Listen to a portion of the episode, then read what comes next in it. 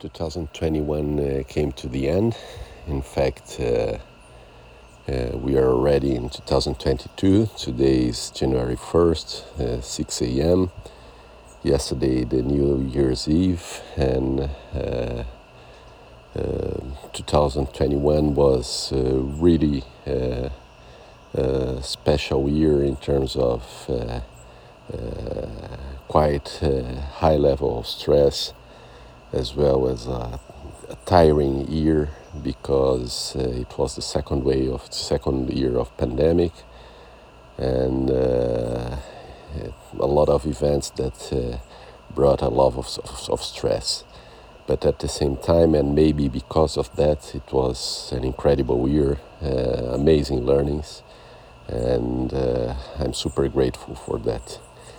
Uh, in terms of exercises. I started the year, the first half, uh, with super intense training for the half Ironman, and then uh, with the postponement of the half half Ironman São Paulo uh, to this year.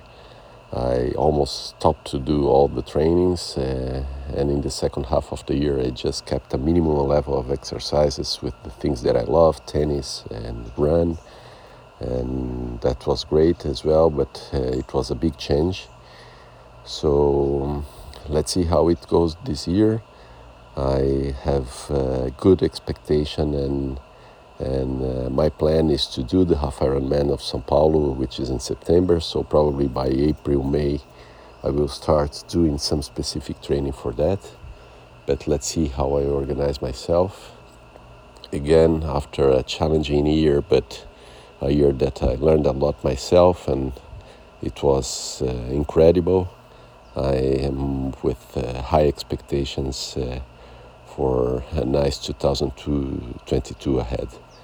Let's see how I organize my plans, and that's it, start of the year.